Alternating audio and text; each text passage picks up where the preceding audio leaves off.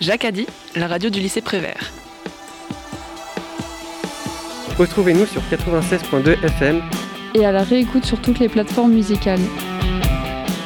Vous êtes toujours sur Jacadi, la radio du lycée Prévert, 96.2 FM. Aujourd'hui, nous allons aborder plusieurs thèmes d'actualité et pour commencer, nous allons essayer de savoir comment les jeunes s'informent. Et voici le Magactu, la radio des lycéens de Prévert.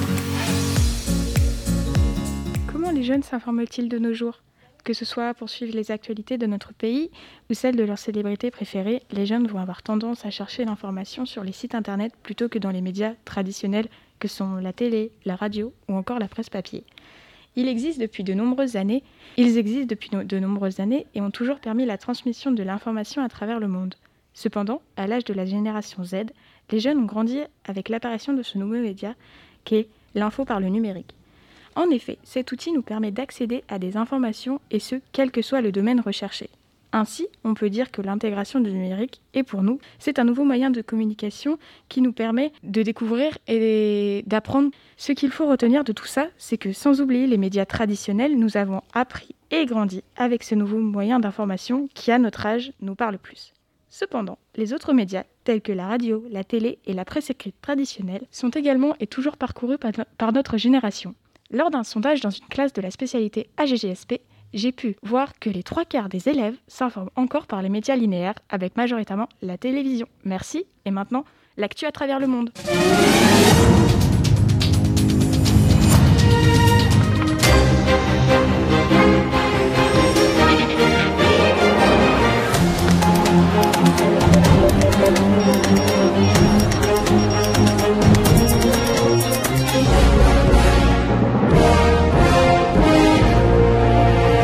L'actualité internationale vue par les lycéens de Prévert. Et maintenant, place à l'actualité internationale, nationale et locale. Pour commencer, Andrea va nous parler de la situation à Hong Kong.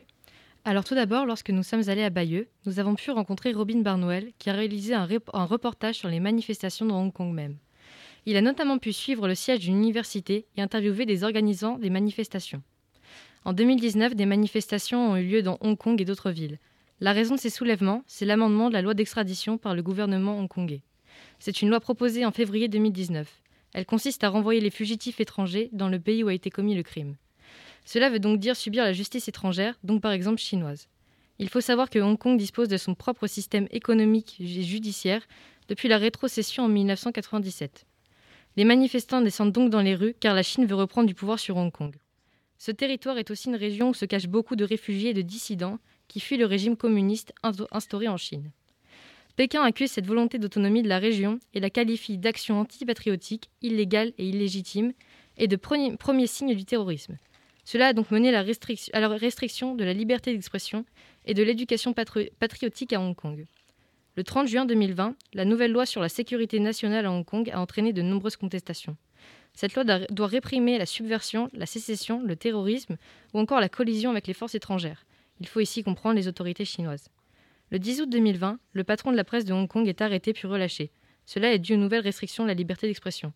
Cette arrestation nous montre à quel point le, droit d'expression est menacé à Hong Kong. Merci Andrea pour toute l'information que tu nous as apportée. Laissons maintenant place à Pauline qui aujourd'hui va nous parler de la Birmanie. Donc euh, aujourd'hui, pour euh, le Mag Actu rubrique internationale, nous allons évoquer la situation en Birmanie dont nous avons beaucoup entendu parler récemment. Avant de revenir sur le rôle de la France et de l'entreprise Total dans le financement de la junte militaire, rappelons les faits. La Birmanie, ou Myanmar, est un État situé entre la Chine, l'Inde et la Thaïlande. C'est une république qui a subi une série de dictatures militaires entre la Seconde Guerre mondiale et 2011. Durant ces politiques répressives, des embargos internationaux ont été mis en place qui ont ensuite été levés avec les élections de 2015 du Parti national de la Ligue pour la démocratie, parti de l'ancienne présidente déchue de ses fonctions par la junte. Historiquement, la Birmanie est un État fédéral, avec une multiplicité d'ethnies qui ont toutes des revendications antagonistes. Les Bamars, ethnie majoritaire qui représente 60% de la population au pouvoir, est au pouvoir depuis toujours, et dont fait partie l'ancienne présidente, a mis en place sous les dictatures plusieurs régimes d'apartheid qui ont conduit à des persécutions des minorités ethniques présentes sur le reste du territoire, qui revendiquent toutes plus ou moins l'indépendance. L'ex-présidente, Aung San Suu Kyi, a été destituée par la force de son rôle de gouvernante de l'État birman le 1er février 2021 à la suite d'une prise de pouvoir par des généraux militaires. Le régime démocratique birman fonctionnait sur un principe similaire à celui français, avec une Assemblée nationale et un président élu par le peuple. Cependant, 25% des sièges étaient occupés de facto par des militaires. L'armée a donc toujours eu un rôle central dans la gestion politique du pays. Cependant, lorsque le 1er février des chars militaires arrivent sur la place centrale et prennent le pouvoir de force, l'espoir démocratique vole en éclats. La présidente est accusée de détention illégale de Tokiwalki, de mauvaise gestion de la crise du Covid et de corruption. Les généraux ont réprimé dans le sang les manifestations qui durent depuis plusieurs mois pour lutter contre cet abus de pouvoir. C'est surtout la jeunesse qui se mobilise. Il y a d'ailleurs un parallèle intéressant à faire avec les manifestations ayant eu lieu à Hong Kong en 2019. Dans les deux pays, la Chine joue un rôle majeur sur le plan économique et géopolitique, ce que réfute la jeunesse, qui se, revendique libre et pro-démocratique. On parle de la jeunesse des Théolés, référence à la boisson emblématique de cette partie de l'Asie. La répression militaire a causé la mort de 800 personnes depuis le coup d'État et la communauté internationale peine à réagir. Comme je l'ai dit, la Chine soutient le régime de la junte, ce qui bloque une possibilité d'action par l'ONU. Ensuite, des entreprises puissantes ont des intérêts financiers en Birmanie, notamment sur le marché des pierres précieuses. Les lobbies font donc pression sur les États pour empêcher la mise en place d'un embargo. L'entreprise Total, notamment, possède un gisement en Birmanie, ainsi qu'un oléoduc qui traverse le pays. Le géant du pétrole a donc été accusé de financer les généraux et de les soutenir, alors que la France s'est officiellement positionnée contre cette atteinte aux droits de l'homme. Depuis, sous la pression du gouvernement, Total a stoppé ses investissements au Myanmar, mais elle n'est pas le seul acteur présent sur place. Londres et Washington ont par ailleurs décidé de sanctionner financièrement certaines compagnies nationales birmanes, mais cela a eu pour conséquence de fragiliser l'économie du pays, déjà instable après la crise du coronavirus. Aujourd'hui, plus de la moitié de la population birmane vit sous le seuil de pauvreté. Il est également important de préciser que certains rebelles se sont réfugiés en Thaïlande pour s'armer et tenter de s'organiser afin de tenir une rébellion. Sur place, on trouve toutes les ethnies mélangées et qui coopèrent, ce qui laisse entrevoir une possibilité de paix dans le futur si leur cause aboutit. Vous écoutez toujours le Magactu. Je vais laisser la parole à Hakim, un étudiant de BTS Sim 2, qui va aujourd'hui nous parler un peu plus sur la prochaine chanson qui a un rapport avec les jeunes et l'info. Donc euh, bonjour, merci à vous. Donc euh, je voulais revenir sur euh, le choix de la musique que j'ai choisi. Donc c'est Kerry James Vendetta. Donc Kerry James qui est un rappeur français, donc qui fait du rap conscient. Alors qu'est-ce que c'est que le rap conscient? C'est du rap qui émet des messages assez profonds, donc qui vient revendiquer les différents problèmes. Donc là, principalement, ça sera sur les quartiers. Donc Vendetta, qui est un qui est un jeu de mots et l'homophonie euh, bah, de vendetta. Donc la vendetta signifie en italien la vengeance. Euh, on peut émettre deux hypothèses sur ce titre. Donc euh, le vendetta, soit c'est, ça peut signifier que c'est des mensonges qui est impliqué par les médias, donc c'est de la désinformation. Sinon, ça, ça, pourrait être le fait de, de, propager rapidement de fausses informations. Donc Kerry James, qui fait du rap conscient, peut expliquer aussi dans ses textes, donc euh, il n'y a pas que dans, dans Vendetta, mais explique aussi dans ses textes, euh, textes excusez-moi, euh, l'oppression qui a été faite dans des quartiers, donc plutôt du racisme et surtout des bavures policières. Donc on peut revenir sur différents exemples comme Adama ou voire Théo. donc lui, Kerry James accuse les médias français de diviser la nation car euh, il est dit que Kerry James considère euh, qu'ils vont au-delà de leurs fonctions. C'est-à-dire que les policiers, euh, même les, par exemple les CRS ou les forces de l'ordre, viennent à, oppresser bah, les personnes qui viennent du quartier. Parce que pour certains, ou voire pour, pour d'autres, le quartier, c'est un lieu où les personnes vendent la drogue, donc des personnes assez jeunes. Et Kerry James euh, vient à, dire que voilà, les jeunes euh, ont un avenir, pas que dans la drogue, et qu'il faut cesser euh, bah, cette oppression qui a été faite par rapport aux personnes des forces de l'ordre. donc sur ce morceau, on peut notamment avoir des exemples sur, sur, ce, que se passe, sur ce qui se passe principalement bah, sur les quartiers défavorisés, des personnes qui sont issues de précarité. Donc, euh, on va dire voilà, directement que si, si des jeunes qui sont africains, voire maghrébins, qui sont défavorisés, vont obligatoirement vendre de la drogue, donc ce qui est faux. Et Kerry James a toujours été dans cette optique de dire voilà, il faut dénoncer ça, donc pas par le rap.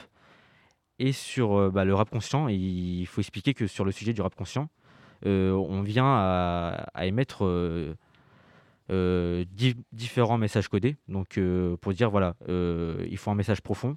Il faut expliquer aux Français, donc là, comme notamment nous, sommes en France, il faut expliquer aux Français que, voilà, il n'y a pas qu'au quartier qu'il y a des situations qui doivent subir l'oppression.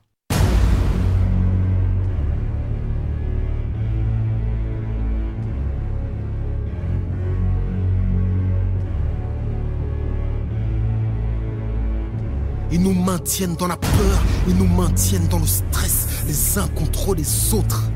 Ils nous dressent, je ne prétends pas être une lumière, mais je suis trop intelligent pour accepter qu'ils fassent de moi un raciste anti-blanc. Ils essaient de diviser, j'essaie de construire des ponts, et je n'arrêterai de penser que la cervelle remplie de plomb. Si je fais du rap français, c'est pour contrecarrer leur plan. Si aux échecs je dois jouer, ce ne sera jamais pour être un pion. J'écris des textes explosifs et je n'ai pas besoin de bombes. C'est la France à un défi, ils se nomment savoir et vivre ensemble. Les Noirs et les Arabes contre les Français de souche. C'est le rêve des fauteurs de troubles qui n'ont des mensonges à la bouche. La pilule est trop grosse, je n'arrive pas à la l'avaler. Je sais que l'ordonnance est fausse, le médecin veut m'anesthésier. Je suis un soldat qui choisit à quel moment il sauter, à quel moment il se bat, contre qui et pourquoi. Donc je serai toujours mal à l'aise face aux médias et la presse. Comme un alter mondialiste faisant face à un CRS Toujours les mêmes qu'ils protègent, toujours les mêmes qu'ils blessent. Comment peuvent-ils prétendre être libres, le coup attaché à une laisse.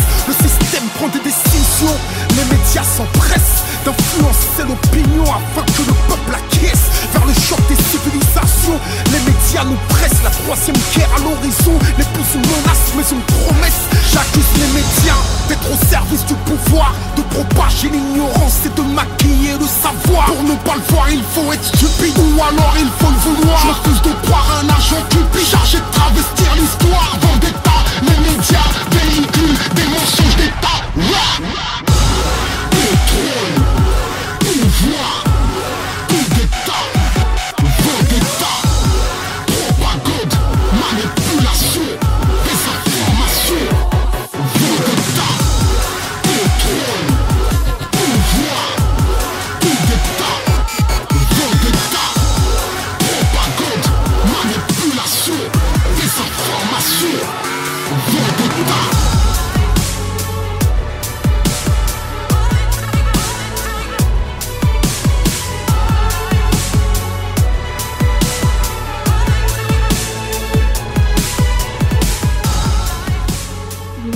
de Kerry James. Le prochain sujet, exposé par Victor, abordera le conflit israélo-palestinien qui vient une nouvelle fois de s'enflammer. Le conflit israélo-palestinien opposant Israël à la Palestine date de 1947. Il a commencé à cause d'une révolte arabe et juive suscitée par la résolution 181 établie le 29 novembre 1947 par l'Assemblée générale des Nations unies, prévoyant le partage de la Palestine en un État juif et en un État arabe. La première guerre de ce conflit a eu lieu au moment de la proclamation de l'État d'Israël en 1948. Ce conflit, qui est le plus ancien au monde, inclut une forte dimension religieuse en raison de la rivalité religieuse au Moyen-Orient entre le judaïsme et l'islam. Également en raison de l'importance du territoire disputé, comme la ville de Jérusalem qui tient une place, une place centrale dans les religions. Jérusalem est actuellement divisée en deux. La partie ouest est considérée comme la capitale d'Israël, et la partie est est considérée comme la capitale de la Palestine. Depuis 1948, il y a eu de nombreux conflits comme la célèbre guerre des six jours du 5 au 10 juin 1967, qui s'est conclue par la victoire d'Israël. Il y a cependant eu quelques périodes d'apaisement. Ce conflit israélo-palestinien qui ne s'est jamais résolu et a même refait surface il y a de ça quelques semaines. En effet, le 13 avril 2021, après des requêtes lancées par le Hamas sur les territoires d'Israël, dont Jérusalem-Ouest, le conflit reprend. Le Hamas a lancé ses roquettes depuis la bande de Gaza, qui est un territoire palestinien, sur Israël à cause des colonies israéliennes. Durant cette crise de 2021, de nombreux assauts et frappes militaires ont été échangés entre Israël et la Palestine. Cette crise a causé plus de 270 morts et plus de 2000 blessés dans les deux camps. Et un cessez-le-feu a été mis en place le vendredi 21 mai à 2h. Pour finir sur nos actualités internationales, je laisse la parole à Marie et à son sujet sur les Ouïghours. Donc, les Ouïghours sont un groupe ethnique turcophone et majoritairement musulman. Ils sont localisés dans le nord-ouest de la Chine, dans le Xinjiang. Certains Ouïghours veulent l'indépendance et s'opposent au gouvernement de Pékin. Ils sont depuis le milieu du XXe siècle discriminés et Al-Qaïda a accueilli un nombre important de Ouïghours ces dernières années. En 2010, il y a eu des attentats en Chine. Le président Xi Jinping du Parti communiste s'en sert alors de prétexte pour accuser les Ouïghours. Il est en effet victime d'un des attentats et dit alors vouloir régler le problème ouïghour. Suite à cela, ce groupe ethnique est entassé dans des camps de rééducation, subit un contrôle des naissances, une surveillance continue et même du trafic d'organes. Les Ouïghours sont donc victimes d'une répression très importante de Pékin. En 2020, entre 1,5 et 3 millions de Ouïghours sont détenus et subissent de la torture, des agressions sexuelles et même des stérilisations forcées. Aujourd'hui, certains journalistes parlent de génocide, car on trouve une volonté de Pékin de réduire une population démographiquement en raison de son origine ethnique. Étant donné, étant donné le fait que le gouvernement réfute les accusations et que les journalistes ont très peu d'informations, on parle plutôt de génocide culturel, c'est-à-dire supprimer la culture ouïghour. L'ONU ainsi que plus de 20 pays ont demandé la fin de cette détention, mais rien n'a été fait du côté de la Chine. Avec ce scandale, la puissance économique chinoise a été réduite, notamment par l'opposition mondiale avec en tête les États-Unis. De plus, certaines marques ont rompu toute relation commerciale avec la Chine, comme HM ou Nike. On compte à ce jour environ 400 ans de détention. On peut souligner que la Chine, avec à sa tête Xi Jinping, est un régime autoritaire. On retrouve ce scandale chinois au Tibet, où les Tibétains subissent aussi un génocide culturel. C'était toutes vos actus internationales. Maintenant, place aux actus nationales. Pour commencer, Hélène va nous parler de la violence chez les jeunes en France. La violence euh, chez les adolescents est de plus en plus présente en France qu'auparavant. Effectivement, depuis euh, quelques mois, beaucoup de rapports de journaux racontent des histoires de meurtres entre adolescents. Alors, euh, on pourrait se poser la question pourquoi de telles violences? La délinquance chez les jeunes apparaît de plus en plus à cause de leur éducation et du manque de structure parentale. Parfois, les jeunes pensent aussi que la violence résout les problèmes. Alors, j'ai quelques exemples. Euh, le meurtre d'une adolescente de 17 ans euh, dans le Val-de-Marne a interpellé les internautes. Le journal Le Point affirme que l'adolescent de 15 ans suspecté d'avoir euh, tué une jeune fille de 17 ans à coups de couteau à Ivry-sur-Seine a été interpellé dans la soirée. Donc il y avait aussi eu un autre incident en mars dans le Val d'Oise où une jeune fille de 14 ans avait été battue violemment puis jetée dans la Seine par deux adolescents du même âge. Euh, il ne faut pas oublier euh, les rivalités entre jeunes amenant à des rixes. C'est ainsi euh, qu'en février, deux jeunes ont été abattus lors d'une rixe, rixe entre jeunes. Donc le gouvernement a mis en place après ces rixes un plan de lutte pour tenter d'endiguer ce phénomène. Cependant, il est difficile de trouver de vraies mesures pour combattre ces violences. C'est pour cela qu'en ce moment un débat est apparu. les parents doivent-ils se tenir responsables des violences de leurs enfants?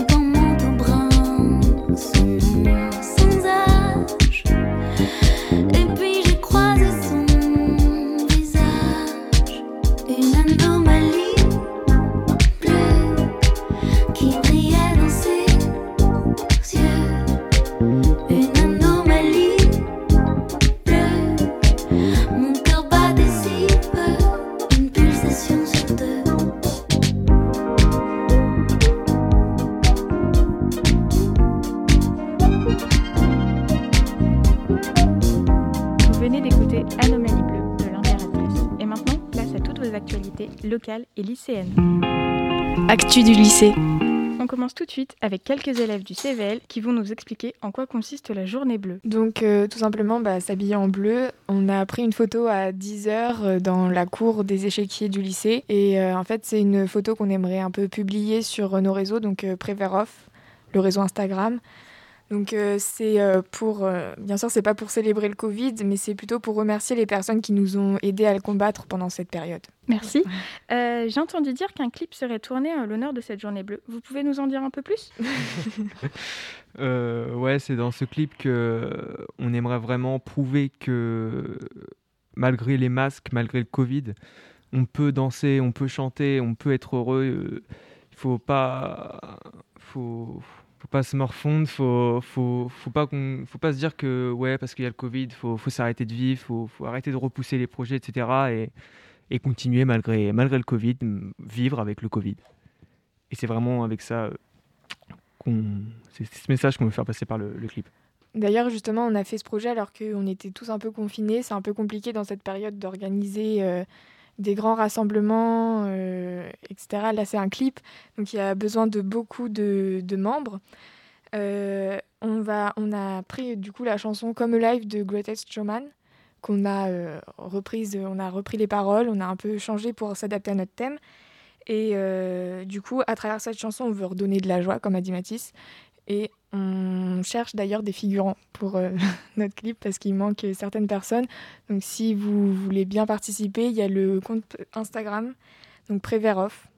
Et euh, on attend vos inscriptions. Alors euh, moi, je suis chanteuse et danseuse dans le projet et donc aussi on va enregistrer la musique mardi prochain. Euh, voilà, et euh, on a fait beaucoup de répétitions, enfin, on est prêt, et on est vraiment, on espère vraiment qu'on va bien se faire entendre et le message va bien passer. Donc, euh, donc voilà, si vous il y a des figurants qui veulent venir, on cherche encore du monde. Et même encore des danseurs qui souhaiteraient apprendre la chorégraphie, il a encore temps, on a, on a encore du temps devant nous, puisque c'est mercredi 2 juin le tournage, et on, on peut encore faire des répétitions avant le tournage. Merci, ça se voit que ce projet vous tient à cœur. Et pour continuer, je vais laisser la parole à Pauline et à Marie qui vont nous parler de l'épicerie solidaire. Actu du lycée. Bonjour Pauline, euh, est-ce que tu pourrais te présenter? Bonjour, donc euh, je m'appelle euh, Pauline Lemonnier et puis donc je suis élève de terminale au lycée Jacques Prévert et c'est donc euh, dans le cadre de mon engagement dans le CVL que j'ai eu euh, entendu parler euh, de l'épicerie solidaire et je me suis portée bénévole pour faire partie de cette action. Tu as donc écrit cette année un article pour l'éveil dans lequel tu présentes l'épicerie solidaire Épicéa de Ponto de Mer. Dedans, tu nous parles d'une rencontre avec Pierre, qui est donc bénévole. Est-ce que tu pourrais nous présenter son travail et nous en dire un peu plus sur le fonctionnement de cette épicerie? Oui, donc euh, moi, euh, l'épicerie, elle ouvre euh, le mardi et, le, vendredi 2 heures, donc de, de 14 à 16 heures. Et c'est une épicerie dans laquelle tous les gens qui participent sont bénévoles. C'est dans ce cadre que j'ai pu rencontrer Pierre, qui est donc bénévole dans cette épicerie depuis maintenant 20 ans. Et alors, elle est située à Ponto de Mer. Et le but, c'est un petit peu sur le fonctionnement euh, d'une banque alimentaire, c'est euh, donner euh, des produits alimentaires et d'hygiène. Cependant, ce n'est pas, ce n'est pas donner ces produits, mais les participants les payent 10% du prix normaux, normal, ce qui permet de conserver pour eux une certaine dignité. Et ils sont fiers de faire partie de cette épicerie. Donc, pour, pour bénéficier de l'épicerie solidaire, il faut il faut donner euh, aux, à l'association euh, ses revenus. Et puis euh, en fonction, ils sont ils peuvent participer et bénéficier de ces tarifs. Tu as donc eu l'occasion de visiter et probablement de rencontrer du monde dans cette épicerie. Pour ceux qui n'auraient pas eu l'occasion de faire cela, justement, est-ce que tu pourrais nous décrire, nous, nous raconter tes impressions par rapport à l'ambiance? Alors oui, donc l'épicerie se présente sous la forme d'un magasin. Il y a donc des articles qui sont, qui sont en rayon. Euh, qui sont, comme je l'ai dit, euh, à des tarifs euh, très bas. Et l'ambiance, c'est quelque chose qui, qui est très plaisant, puisque tous les gens qui sont bénévoles sont contents d'être là. Et puis même les personnes qui bénéficient des services, comme je l'ai dit, elles elles conservent une certaine dignité puisqu'elles payent leurs produits, ce qui leur permet de, comment, de garder de garder cette impression d'être vraiment dans un magasin et puis euh, le respect euh, pour euh, les bénévoles qui, donc, qui donnent de leur temps pour ouvrir et maintenir cette épicerie, ce qui fait qu'il y a une ambiance vraiment d'entraide et c'est quelque chose qui est assez marquant, oui. D'accord, merci beaucoup. Et est-ce que tu aurais éventuellement une anecdote ou si tu as eu l'occasion de parler vraiment directement avec un bénéficiaire Ça s'est passé ou pas? Oui. Oui, donc euh, je pense notamment à un bénéficiaire d'origine syrienne qui que j'ai eu euh, l'occasion de rencontrer et qui, euh, grâce à l'épicerie solidaire, a pu aussi s'intégrer dans la communauté à Pont-de-Mer puisqu'il ne parle pas français et à peine anglais. Et en fait, le fait de, de venir à l'épicerie solidaire lui a permis de rencontrer d'autres migrants d'origine syrienne et il est venu avec ses filles. Et lorsqu'il a parlé, on sentait que c'était vraiment quelque chose qui lui tenait à cœur. Et puis, ce n'est pas quelque chose que j'ai vécu personnellement mais on m'a raconté, et ça a beaucoup marqué euh, les bénévoles de l'association, il y a régulièrement des gens qui euh, ne bénéficient plus de l'épicerie solidaire et qui reviennent pour remercier euh, les volontaires les bénévoles, pour leur dire que c'est vraiment quelque chose qui les a aidés à se sortir donc de la pauvreté et de la situation, des situations délicates dans lesquelles ils étaient. Et c'est quelque chose qui est assez touchant. Merci beaucoup de ton témoignage. Si ça en intéresse quelques-uns, est-ce que tout le monde peut devenir bénévole, majeur, mineur? Tu aurais quelques informations à donner? Oui, euh, alors pour euh, devenir bénévole, euh, il faut donc je pense qu'il faut être majeur puisque c'est sur euh, les horaires pour en tout cas euh, comment euh, intégrer l'épicerie. En revanche, pour faire il y a régulièrement des collectes alimentaires qui sont organisées dans différents dans différents magasins et là tout le monde peut participer, s'inscrire.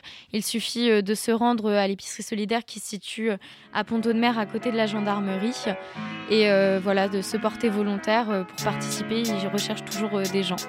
Jacques a dit, la radio du lycée Prévert.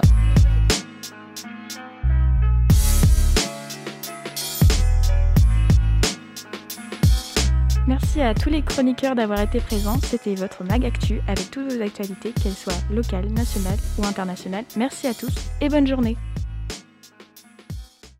Et tout de suite, nous allons écouter Simon qui va nous parler des droits pour la pro, des choix pardon pour la